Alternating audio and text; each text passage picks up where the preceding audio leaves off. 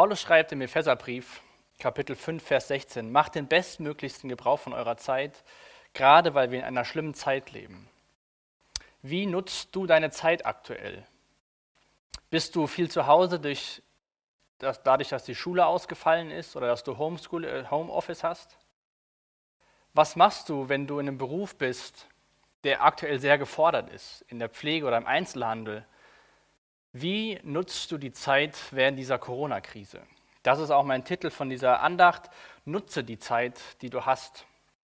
Und Paulus ermutigt uns hier, den bestmöglichsten Gebrauch von unserer Zeit zu machen. Egal, ob es gut oder schlecht läuft, er schreibt sogar, weil wir in einer schlimmen Zeit leben.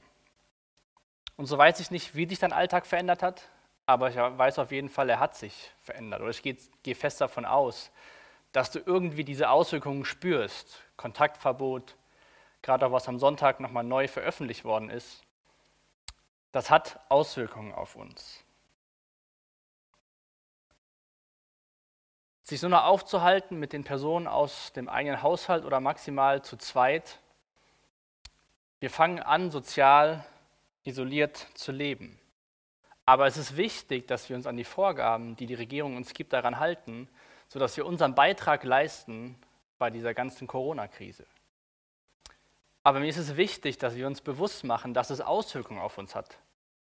Wir können nicht einfach sagen, okay, wir meinen jetzt allen sozialen Kontakt und alles ist gut. Menschen im Krankenhaus dürfen keinen Besuch mehr empfangen. Und stell dir mal vor, wie es Menschen geht, die im Gefängnis sitzen. Den Menschen wird Freiheit genommen. Sie werden sozial isoliert.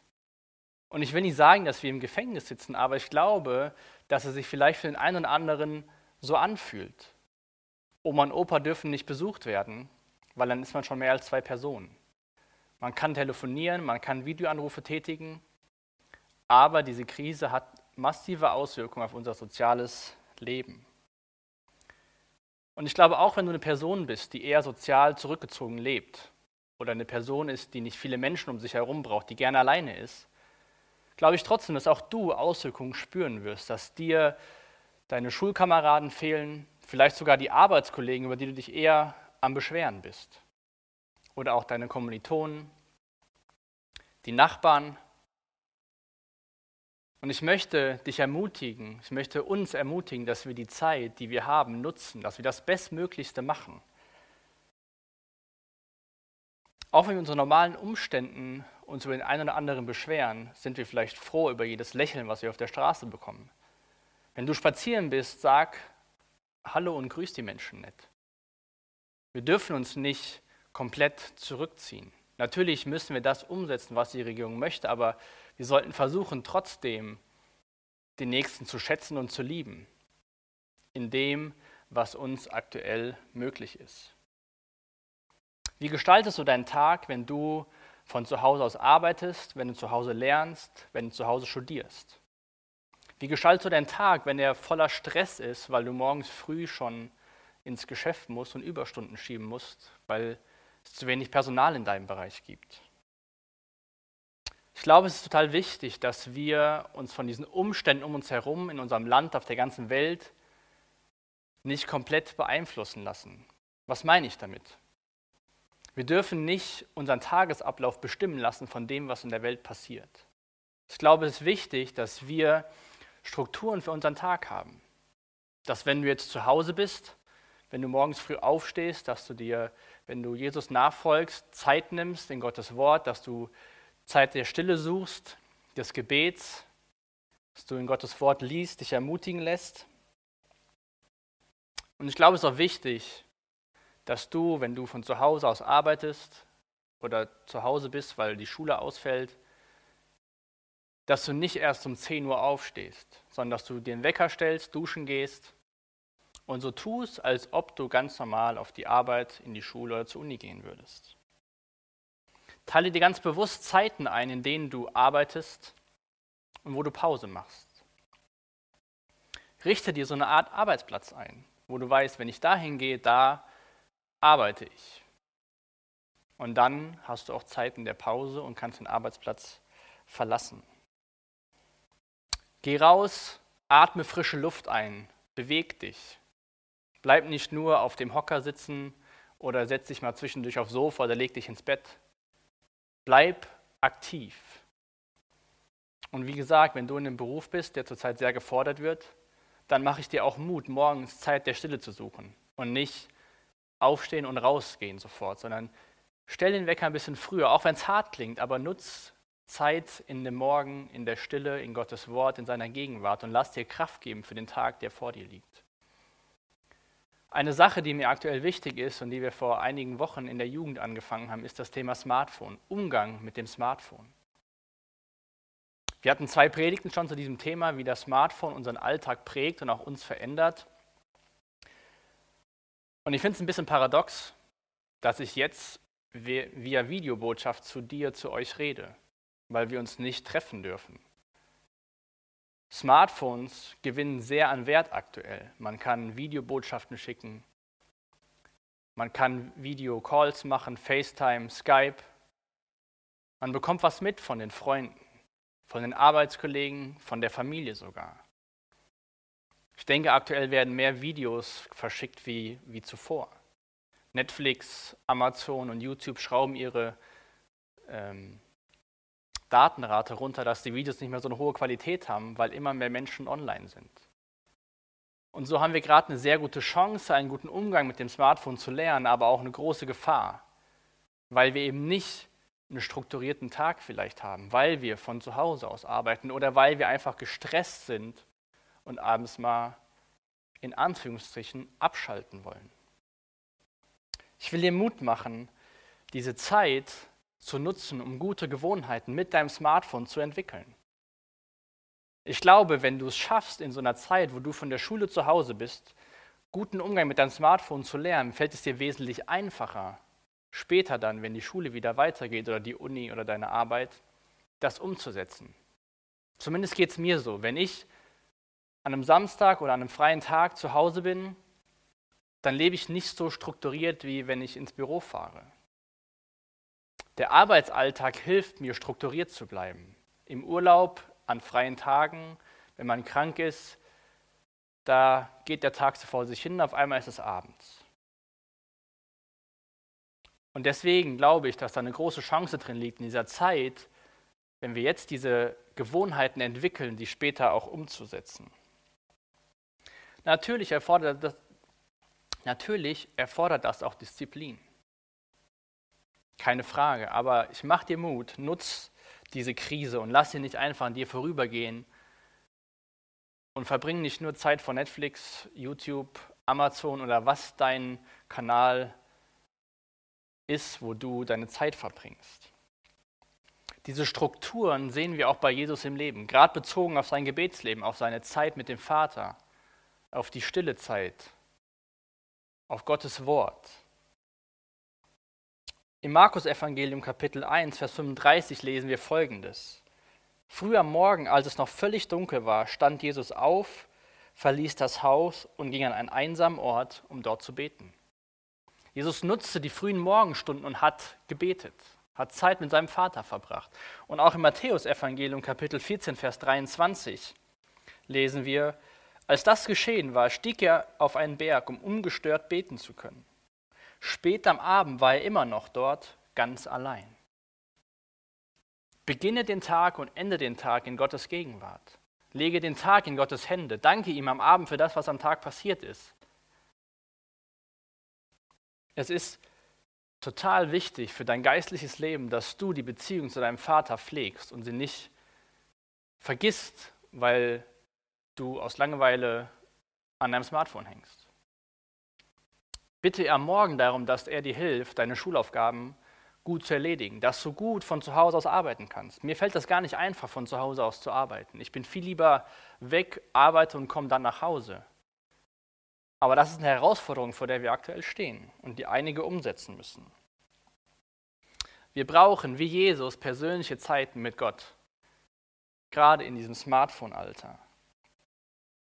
Und unser Alltag hat sich verändert. Und vielleicht, wenn, er bei dir noch nicht so, wenn es bei dir noch nicht so stark der Fall ist, wird es auf jeden Fall passieren.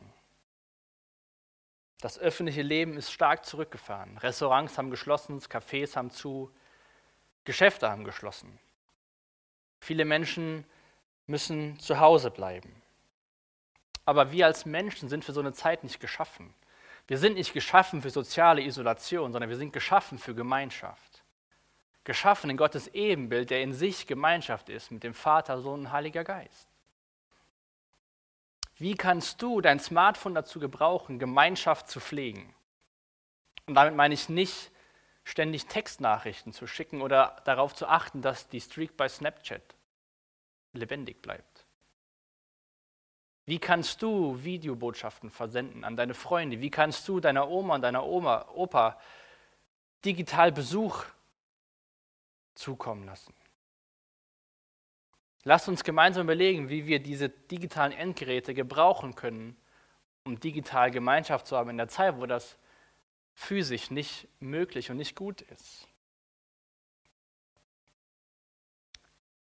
Und mach dir mal eine Liste vielleicht für die nächsten Tage, für was du dein Smartphone benutzt und wie viel Zeit du verbringst. Ich denke, einige von euch haben auch diese App, die einem zeigt, wie viel Zeit man am Smartphone verbringt und welche Apps man benutzt. Und vielleicht ist es gut, gerade in so Zeiten, wo du im Homeoffice bist oder im Homeschooling bist, das Handy abends auszuschalten. 7 Uhr, Ende. Ich weiß nicht, was für dich am besten ist.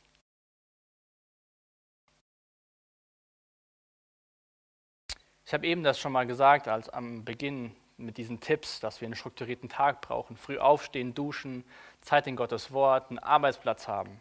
Das ist alles wichtig. Und weißt du was, wenn du dein Smartphone auf deinem Arbeitsplatz oder neben deinen Schulaufgaben liegen hast, dass deine kognitive Leistung stark sinkt? Nur der Gedanke, es könnte eine Botschaft kommen, raubt dir Gedankenkraft. Auch wenn dein Smartphone auf stumm geschaltet ist oder mit dem Bildschirm auf den Tisch zeigt. Wenn du von zu Hause aus lernst oder arbeitest, leg dein Smartphone in einen ganz anderen Raum. Oder mach es aus für die Zeit, wo du arbeitest und legst woanders hin. Du wirst konzentrierter arbeiten können, dir fallen deine Schulaufgaben leichter und du wirst nicht abgelenkt werden. Oftmals nutzen wir Menschen Smartphones, um vor etwas zu fliehen. Darum ging es auch in der letzten Predigt teilweise. Wenn man an der Bushaltestelle wartet, wenn man einkaufen geht, jede freie Minute die man hat, schaut man nach unten, weil man sich nicht mit seiner Umwelt beschäftigen will. Stell dir mal vor, ich würde so die ganze Zeit mit dir reden. Wie fühlst du dich dabei? Ich würde auf mein Smartphone gucken und einfach weiterreden. Es ist wesentlich angenehmer, wenn man dem Gegenüber ins Auge schaut. Wenn man seine Umwelt wahrnimmt. Wenn man, wenn man jetzt rausgeht und spazieren geht, sein Handy zu Hause lässt, die Menschen grüßt und ihnen ein Lächeln schenkt. Nicht nur dir fehlt soziales Leben, auch deinen Mitmenschen, in deiner Nachbarschaft, in deinem Dorf, in deiner Stadt. Lass uns Freude verbreiten, indem dass wir Hallo, schönen guten Tag sagen und nicht unser Smartphone nutzen, um nach unten zu schauen. Wir nutzen Smartphones, um uns abzulenken von der Arbeit, weil wir gerade mal eine Pause brauchen. Aber die Zeit, die du in deiner Pause am Smartphone verbringst, wirkt sich viel stärker aus als die effektive Zeit, die du an deinem Handy sitzt. Ich weiß gerade nicht genau, in welchem Verhältnis, aber sagen wir mal, du würdest fünf Minuten am Handy sitzen, sind das nicht fünf Minuten Pause, sondern kognitiv vielleicht 20 oder 25 Minuten, bis du wieder voll bei der Sache bist.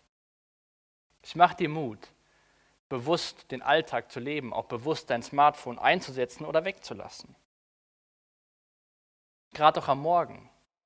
Greif nicht zum Handy. Greif zu Gottes Wort. Nutze Zeit im Gebet. Danke deinem Schöpfer, deinem Gott, für das, was er dir schenkt. Für dein Haus, für deine Wohnung, für dein Zimmer, für deine Familie, für genug Nahrung, für aktuell, für den herrlichen Sonnenschein draußen. Aber ich mache dir auch Mut, deinem Schöpfer und deinem Gott deine Sorgen zu nennen. Und such dir auch Freunde und rede darüber. Zieh dich nicht zurück durch das, was, was aktuell hier passiert. Wir haben durch die digitalen Endgeräte super Möglichkeiten, im Kontakt zu bleiben. Der Paulus schreibt im Kolosserbrief, Vers, Kapitel 4, in den Versen 2 und 5, Betet mit aller Ausdauer, voll Dankbarkeit gegenüber Gott und ohne in eurer Wachsamkeit nachzulassen. Bete mit aller Ausdauer. voll Dankbarkeit gegenüber Gott. Lasst uns doch Gott dankbar sein für das, was wir haben, für das, was er ist und was er uns schenkt. Drei Verse weiter in Vers 5 steht, Verhaltet euch klug im Umgang mit denen, die nicht zur Gemeinde gehören. Wenn sich euch eine Gelegenheit bietet, euren Glauben zu bezeugen, dann macht davon Gebrauch. Seid klug mit den Menschen um euch herum. Wie gesagt, wenn du draußen bist, grüß die Menschen freundlich. Nutz deine sozialen Medien, mach aufmerksam, aufmerksam auf Angebote. Sonntags haben wir unser Livestream um 10.30 Uhr, der wird super genutzt von Menschen. So viele Menschen sitzen zurzeit zu Hause fest und wissen nicht, was sie tun sollen. Schick ihnen ermutigende Worte, schreib ihnen, dass du für sie betest. Lass dein Licht leuchten, auch in dieser Zeit. Nutze die Corona-Zeit, um dein geistliches Leben zu stärken, um deine geistlichen Muskeln zu trainieren. Vielleicht fällt es dir einfacher, digital Leute einzuladen oder was zu schicken über Jesus. Dann fang damit an. In, nächsten, in den nächsten Wochen wollen wir euch immer wieder kleine Botschaften weitergeben. Und als ich darüber nachgedacht habe, wie kann das aussehen oder was wäre wär ein gutes Buch dafür, bin ich auf den Philipperbrief gestoßen. Paulus hat diesen Brief aus dem Gefängnis geschrieben. Paulus hat diesen Brief aus sozialer Isolation geschrieben. Aber Paulus hat seine Zeit genutzt, die er hatte. Die Zeit, einen Brief zu schreiben, der voll Freude ist. Ein Brief der Ermutigung. Er hat sich nicht in seine Zelle gesetzt, auf den Boden geguckt und gewartet, bis die Zeit rum ist, sondern er hat seine Zeit genutzt. Wie nutzt du deine Zeit? Und wir wollen dich damit ermutigen, indem dass wir in den nächsten Wochen durch diesen Philipperbrief gemeinsam durchlesen. Paulus schreibt dort in Kapitel 4, macht euch um nichts Sorgen, wendet euch vielmehr in jeder Lage mit Bitten und Flehen und voll Dankbarkeit an Gott und bringt eure Anliegen vor ihn. Also bete, habt Gemeinschaft. Sag Gott, was dir beschäftigt, was dich beschäftigt. Und dann in Vers 7, Kapitel 4, dann wird der Frieden Gottes, der weit über alles Verstehen hinausreicht, über euren Gedanken wachen und euch in eurem Innersten bewahren, euch, die mit Jesus Christus verbunden seid. Wenn du Gottes Kind bist, wenn du ein Nachfolger von Jesus Christus bist und du deine Anliegen im Gebet vor Gott bringst, deine Sorgen, deine Dankbarkeit, wenn du dich in jeder Lage zu ihm wendest, dann wird, wirst du Gottes Frieden erfahren. Aber dafür musst du Gottes Kind sein. Und vielleicht ist die Krise eine Zeit, wo du viel über dein Leben nachdenkst, über deine Identität. Wer bin ich? Wo geht's hin? Was soll passieren? Viele Menschen stellen sich diese Fragen. Und wenn du dir die Frage stellst, dann mache ich dir Mut, an Gott diese Frage zu stellen. Gott, wer bist du? Oder Gott, wenn es dich gibt, dann zeig dich mir. Gott will sich in jeder Lage Menschen offenbaren. Gott will, dass alle Menschen gerettet werden. Und vielleicht braucht es eine Corona-Krise, um dich wachzurütteln. Vielleicht ist dein Glaubensleben eingeschlafen und du glaubst, solange alles gut ist. Aber wie sieht dein Glaubensleben aus, wenn alles ins Wanken gerät? Unsicherheit, wann geht es im Job wieder weiter? Kurzarbeit. Oder ich schaffe diese Schulaufgaben gar nicht zu Hause, ich brauche die Hilfe von Lehrern oder, Mit oder Mitschülern. Macht euch um nichts Sorgen, wende dich an Gott und dann wird der Friede Gottes dich in deinem Innersten bewahren.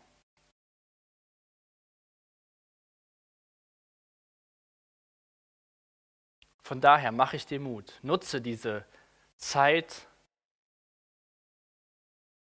und arbeite an deinem geistlichen Leben, arbeite an deinem Umgang mit deinen digitalen Geräten.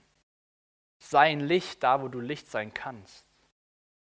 Und lass die Zeit nicht vorübergehen und Du wachst auf und denkst, was mache ich heute? Und wirklich, geh duschen, zieh dich an, als ob du irgendwo hingehst. Wenn du dich gerne schminkst, dann schmink dich am Morgen. Mach dich fertig, als ob du auf die Arbeit gehst, als ob du zur Uni gehst, als ob du zur Schule gehst. Und ich glaube, dann können wir diese Zeit positiv nutzen, auch wenn negative Folgen auf jeden Fall da sein werden können wir für uns, kann jeder Einzelne für sich an seinem geistlichen Leben arbeiten, an seinem Charakter arbeiten lassen und gute Gewohnheiten anfangen. Wenn du die Fragen stellst zu diesem ganzen Smartphone-Thema, lade ich dich ein, dir die beiden Predigten anzuhören. Wir haben einen Podcast bei Apple und auch bei Spotify. Die Links sind unter dem Video, kannst du gerne draufklicken und dich darüber informieren, wie das Smartphone unser Leben prägt. Und zum Abschluss von dieser Andacht, von dieser kleinen Predigt, möchte ich dir einen Vers mitgeben aus Kolosser 3, Vers 15. Das ist auch ein Vers von Paulus. Da schreibt er, der Frieden, der von Christus kommt, regiere euer Herz und alles, was ihr tut. Als Glieder eines Leibes seid ihr dazu berufen, miteinander in diesem Frieden zu leben. Seid voll Dankbarkeit gegenüber Gott. Diesen Frieden wünsche ich dir. Diese Dankbarkeit wünsche ich dir trotz Corona. Lass uns diese Zeit nutzen. Amen.